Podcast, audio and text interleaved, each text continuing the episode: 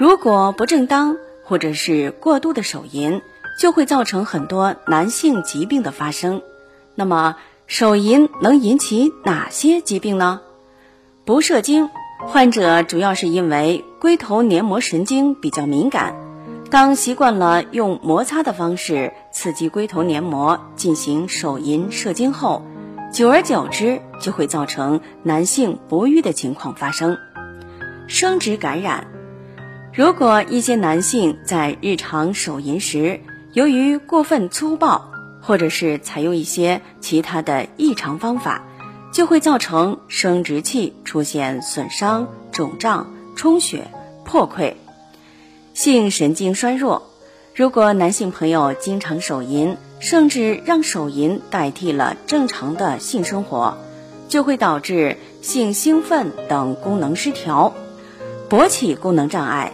由于手淫不需要阴茎有很好的勃起就能够进行，因此，如果习惯了阴茎勃起不全时手淫，正常的阴茎勃起系统就会习惯了这种性方式，出现勃起功能障碍。龟头麻木，有些人手淫的方法过重，就会造成龟头感觉迟钝，甚至创伤。龟头红疹。龟头红疹多见于包皮过长的人，是由于包皮内尿垢的刺激而引起的。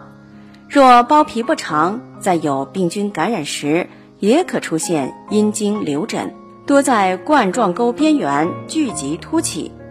有的人由于卫生习惯不良，可能出现过敏现象，或服用过敏性药物而使龟头出现过敏性疟疹。这些情况与手淫无关。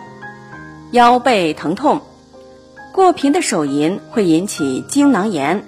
精囊处于膀胱括约肌的后部位，在炎症的刺激下，不仅引起尿急、尿频或排尿淋漓等症状，炎症的刺激还可引起腰背痛和双侧输卵管部位的不适。精神萎靡是因为手淫过频。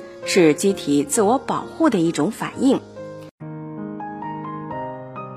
如果大家在两性生理方面有什么问题，可以添加我们中医馆健康专家陈老师的微信号：二五二六五六三二五，免费咨询。阴茎侧屈，有些人手淫后发现阴茎向一侧弯曲，这多数是发育时造成的结构畸形。平时不大注意，手淫时才引起注意。手淫是不可能造成阴茎侧屈的。阴茎海绵体外伤时，海绵体瘢痕形成才会有侧屈现象。